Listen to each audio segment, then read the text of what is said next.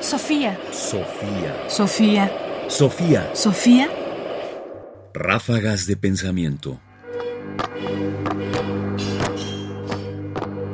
Ráfagas de pensamiento. Filología y evolución. Uno puede preguntarse qué relación tiene la teoría de la evolución de Darwin con la filología.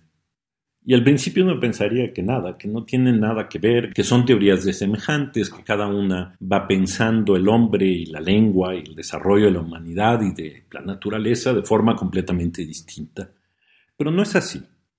Geoffrey Halfram, filósofo, exdirector del Centro Nacional de las Humanidades en Estados Unidos y autor del libro Las Humanidades y el Sueño Americano, muestra cómo en el siglo XIX el proyecto filológico y el de Darwin, el proyecto o la teoría de la evolución, muestra cómo en el siglo XIX la teoría de la evolución y la filología convergen.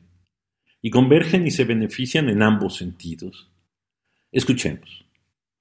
La filología entonces provee un apoyo invaluable a la teoría de la evolución, pero las líneas de influencia se extienden en ambas direcciones, con los pasajes del origen de las especies teniendo un impacto en filólogos que difícilmente puede ser sobreestimado. El hecho de que Darwin hubiera envuelto el lenguaje en una teoría general y convincente de la naturaleza representó un voto de confianza inestimable para una ciencia lingüística que todavía, a pesar de todos sus logros, se esforzaba por establecer sus credenciales científicas.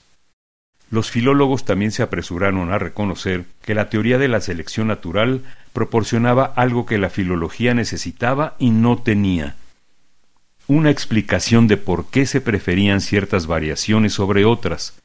Agradecidos por esto, abrazaron a Darwin aún más cálidamente de lo que él los había abrazado. Geoffrey Gold Harfam, The Humanities and the Dream of America.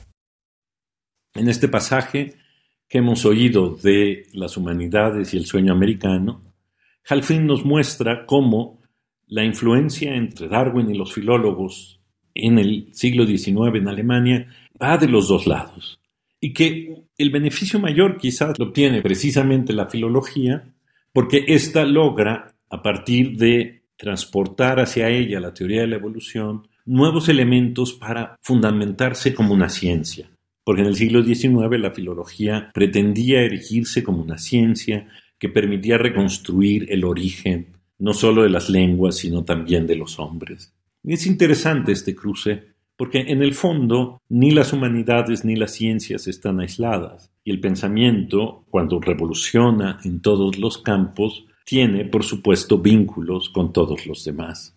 Por eso no es extraño que la teoría de la evolución y la filología estuvieran de la mano. Sofía. Sofía. Sofía. Sofía. Radio UNAM presentó Ráfagas de Pensamiento. Más información en la página ernestopriani.com. Busca el podcast en www.radiopodcast.unam.mx diagonal podcast. Comentarios: Ernesto Priani Saizó. Producción: Ignacio Bazán Estrada. Sofía. Sofía. Sofía. Sofía.